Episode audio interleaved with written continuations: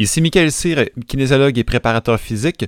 Nous enchaînons maintenant avec la deuxième partie du développement à long terme de l'enfant, ou plutôt de l'athlète. N'oubliez pas de partager, vous abonner et commenter. Je vous souhaite bonne écoute et bienvenue à la barre haute.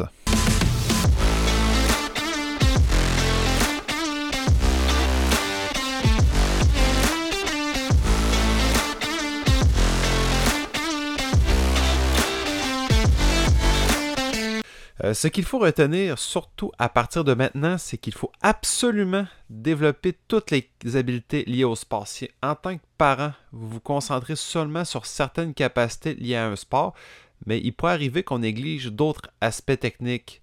Euh, on pourrait parler de sauter, nager, courir, tirer, pousser, les capacités de réflexe et aussi les changements de direction. Euh, au stade de apprendre à s'entraîner, qui est de garçons de 9 à 12 ans et les filles de 8 à 11 ans, c'est qu'il serait intéressant de discuter euh, de différentes fenêtres euh, d'apprentissage qu'on retrouve dans le développement des jeunes. de manière générale, il faut aussi régulièrement travailler sur les qualités physiques, mais ça, c'est peu importe l'âge. Donc, que vous ayez 4, 6, 12, 18 ans, ça n'a aucune importance. Il faut vraiment travailler sur les qualités physiques tout au long de, la carrière sportive, euh, tout au long de notre vie. Il faut aussi mettre un peu plus d'effort dans le développement de la vitesse, surtout dans la partie apprendre à s'entraîner. Par exemple, dans la prépuberté, on tirait un plus grand profit, entre autres, à faire des entraînements à haut niveau d'activation euh, neurologique. Ce qu'on peut entendre par là, c'est la pliométrie, euh, les compétences techniques, mais aussi les sprints et les changements de direction.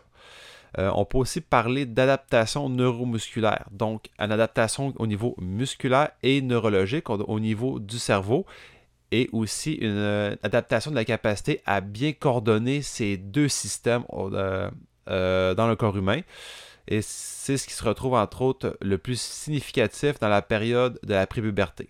Il on peut commencer aussi à apporter un plus grand pourcentage de compétition au sein de le développement de votre jeune, mais il faut garder en tête que le ratio intéressant serait de 70% de notre temps est destiné à l'entraînement et 30% seulement pour les compétitions. Ça va être vraiment à partir des d'autres phases que là, on va pouvoir commencer à varier ce pourcentage-là. Et on va maintenant enchaîner vers la prochaine phase qui est s'entraîner à s'entraîner euh, pour les garçons de 12 à 16 ans et les filles de 11 à 15 ans. Ah, l'adolescence. Cette période où ce qu'on passe de l'enfance à l'âge adulte, puis aussi les moments où ce qu'on a de nouveaux pics de croissance. Je vais y revenir, ça va être quand même important dans la phase s'entraîner à s'entraîner. Euh, c'est aussi là où ce que le niveau de participation n'est plus le même. On vient restreindre aussi nos activités sportives. On se restreint à un ou deux sports, soit par euh, de nouveaux intérêts, manque d'intérêt dans, des sports qu'on passait un peu moins de temps. Puis aussi, c'est là ce qu'on participe plus sérieusement aux compétitions, principalement dans les écoles où ce que là, on a une structure compétitive un petit peu plus euh, poussée. Mais il est aussi encore trop tôt pour se spécialiser. Donc, la découverte est encore importante euh, dans cette période-là en tant que parent, le rôle étant aussi à changer. Euh, l'enfant ou votre enfant devient un peu plus autonome.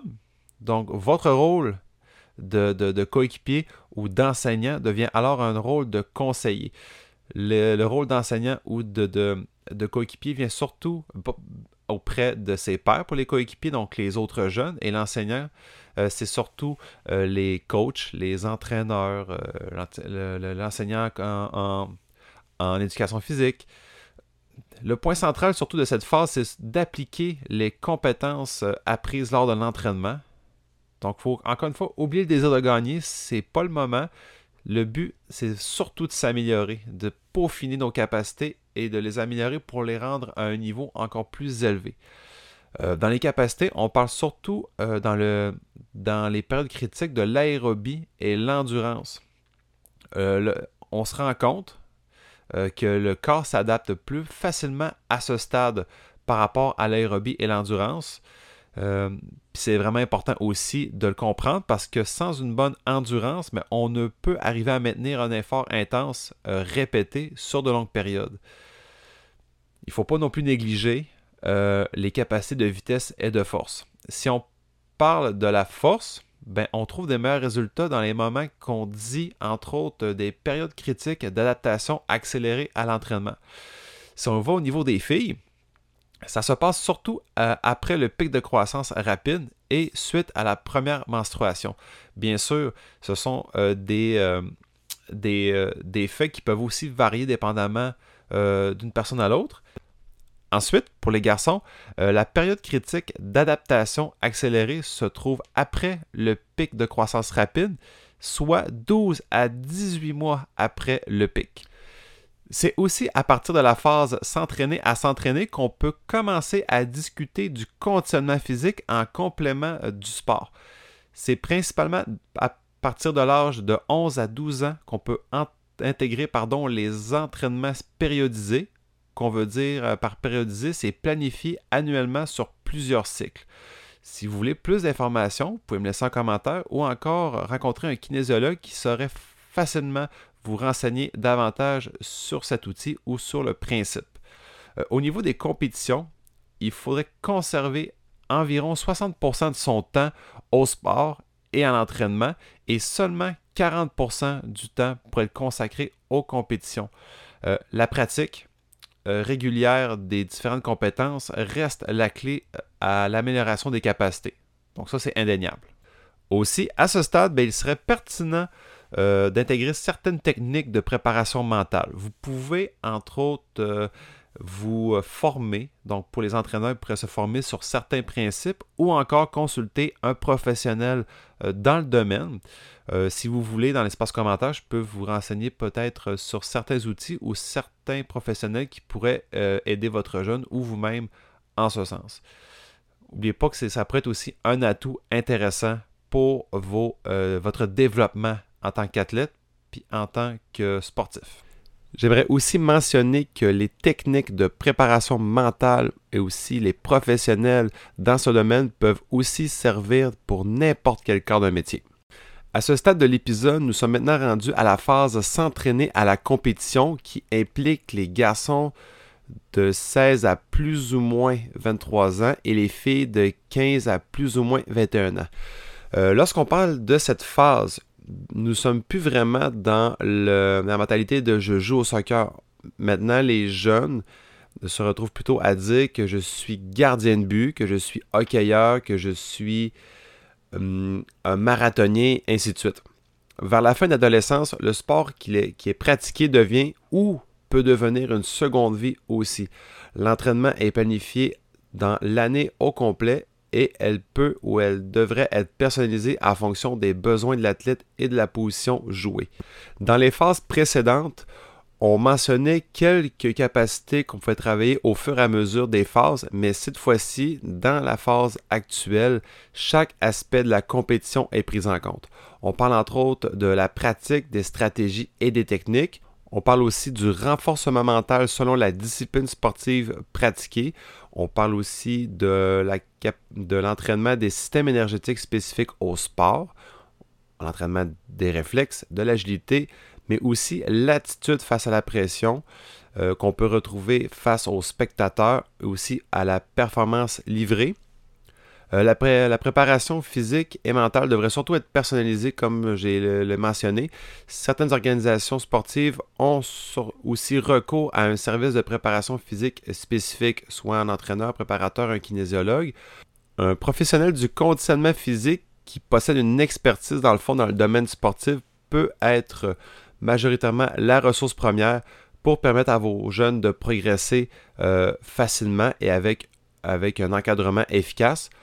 Comme je l'ai mentionné aussi dans la phase précédente, il existe aussi des consultants en préparation mentale et ces derniers sont de plus en plus demandés actuellement en ce qui concerne le travail des capacités mentales.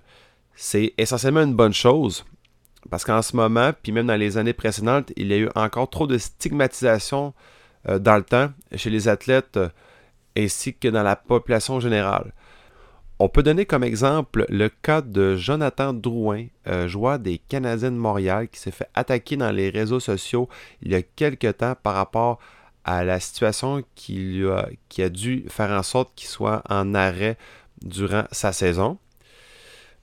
Pour revenir aussi, travailler sa force mentale est un outil intéressant, comme je l'ai mentionné, qui peut autant servir dans la prévention aussi, donc pas juste dans le traitement, mais dans la prévention et l'amélioration des performances sur une longue période. Si vous désirez que j'élabore davantage sur cet aspect-là de la performance, laissez-moi savoir dans les commentaires. Je ne suis pas un spécialiste dans le domaine, donc si vous êtes vraiment intéressé, je peux aller m'informer auprès de gens euh, que, que j'ai déjà côtoyés qui pourraient forcément vous donner de meilleurs outils par rapport à ça. Mis à part le volet conditionnement physique et renforcement mental, il faut aussi traiter le volet tactique et technique de la performance. Dans la phase s'entraîner à la compétition, il est maintenant temps de consolider les forces euh, de l'athlète, mais aussi travailler les aspects plus complexes du sport pratiqué. L'entraîneur de l'équipe est surtout la personne formée et la personne ressource sur le sujet. On peut aussi utiliser l'enseignement par les pairs, qui est une bonne méthode d'apprentissage aussi et de dépassement personnel. Si votre enfant, votre jeune, votre ado ou l'un de vos athlètes que vous entraînez se trouve dans cette période et qui s'avère que c'est l'un des meilleurs scoreurs ou l'un des meilleurs plaqueurs, ou peu importe la situation, il pourrait devenir intéressant de lui proposer de se mettre en binôme avec un autre joueur afin d'aider cette personne à améliorer ses faiblesses et se rendre approximativement au même niveau euh, pour l'équipe. Donc, si vous connaissez un jeune ou une personne qui correspond à ce que je viens de mentionner, pour lui vendre l'idée, vous pourrez aussi lui dire que cette personne en question pourrait éventuellement travailler sur ses capacités de leader, mais aussi de communicateur, qui, dans la vie sportive ou dans la vie quotidienne, sont tout aussi importants pour se démarquer et progresser, s'améliorer. Pour l'avant-dernière phase, nous allons discuter du volet s'entraîner à gagner correspond aux garçons de 19 ans et plus et les filles de 18 ans et plus. Dans cette phase, il n'y a pas beaucoup de choses à rajouter parce que c'est simplement une continuité de la phase précédente, mais vers un niveau beaucoup plus élevé. C'est aussi à cette période que le jeune maîtrise sa discipline sportive d'un point de vue physique, technique, tactique et aussi psychologique. Euh, la planification d'entraînement est aussi conçue afin qu'on puisse atteindre, atteindre pardon, ce qu'on appelle le pic au moment opportun, soit lors des compétitions importantes. On peut mentionner entre autres euh, les classifications pour les Jeux olympiques, euh, les championnats du monde, Super Bowl, etc. Sans trop donner de détails sur le sujet, il faut aussi inclure dans la préparation l'apprentissage ou l'apprentissage des connaissances sur la nutrition, puis aussi l'amélioration des capacités de prise de décision qui deviennent de plus en plus importantes lors de cette phase. À ce stade-ci, il y a beaucoup plus de chances que les entraîneurs ne travaillent pas tout seuls. Toute une équipe pourrait être potentiellement disponible autant au niveau de la nutrition, euh, renforcement mental, conditionnement physique et ainsi de suite pour permettre aux jeunes de développer ou de maintenir leur maîtrise sportive à un certain niveau. Donc, à ce moment-ci, je vous ai présenté l'ensemble des phases qui permettraient en fait d'expliquer la démarche euh, optimale euh, pour ce qui est du développement à long terme de l'athlète, mais il y a surtout une phase, la dernière phase qui est selon moi la beaucoup, beaucoup plus importante et qu'il faut surtout garder en tête, peu importe le niveau, peu importe, euh, peu importe la phase actuelle, c'est la vie active. Dans tout ce que je vous ai mentionné dans les derniers épisodes traitant du DLTA, c'est qu'il faut garder en tête qu'il faut surtout prôner les saines habitudes de vie, mais aussi viser le plaisir dans la pratique sportive. Puis ça, ça peut se transmettre autant par les parents, les entraîneurs, les amis ou toute autre institution. Euh, il faut garder le moral, il faut surtout rester motivé, même si à certaines périodes euh, de notre pratique, on peut vivre du négatif, aussi ou aussi à certains moments où là, euh, on est de plus ou moins intéressé par la pratique sportive ou le sport actuel. C'est dans ce moment-là aussi qu'il faut en profiter pour faire le point et aussi développer de nouveaux centres d'intérêt. Donc, si vous avez pu suivre l'ensemble des phases, quand même de façon assez complète et que vous avez développé la majorité de vos habiletés de base, mais ça devrait être beaucoup plus facile de découvrir de nouveaux sports, euh, de nouveaux centres d'intérêt. Puis même si vous avez vécu dans les compétitions euh, tout au long de votre carrière de jeune athlète, mais vous pouvez quand même retrouver ces sensations-là dans le domaine senior ou dans le sport pour les adultes. Donc, rien qui vous empêche de prendre part à des événements, par exemple de moins grande envergure, un tournoi de hockey pour le bureau, euh, des petites compétitions de triathlon, ainsi de suite, juste pour retrouver les sensations que vous avez vécues dans des compétitions. Puis en plus, ce sont des sensations qui peuvent servir plus tard, autant au niveau de la pression, le sentiment d'être encouragé et ainsi de suite. Vous pouvez aussi vous orienter vers une carrière qui se rapproche du domaine sportif, comme par exemple journaliste sportif, entraîneur. Vous pouvez aussi être membre d'un comité d'une organisation sportive. Dans le fond, euh, Savez-vous aussi qu'il manque des officiels dans plusieurs sports? Donc, ça pourrait peut-être être un avenir intéressant pour vous si vous voulez rester impliqué dans votre sport préféré. Puis, on oublie aussi euh, à quel point ces gens-là sont importants. Si vous ne trouvez pas, si vous n'avez pas d'officiels disponibles, mais vous ne pouvez pas pratiquer votre sport. C'est ce qui complète les deux épisodes consacrés au développement à long terme euh, de l'athlète. Vous pouvez retrouver les informations que je vous ai mentionnées sur le site de Sports for Life ou encore voir en description le lien que j'ai laissé. Nous sommes encore au début du podcast, donc tous les commentaires que vous laissez sont super appréciés. Ça va me permettre d'améliorer mon contenu, puis aussi trouver euh, l'identité qui va me correspondre et qui vous correspondront euh, pour l'avenir. Donc, je vous souhaite à tous bonne journée et à bientôt.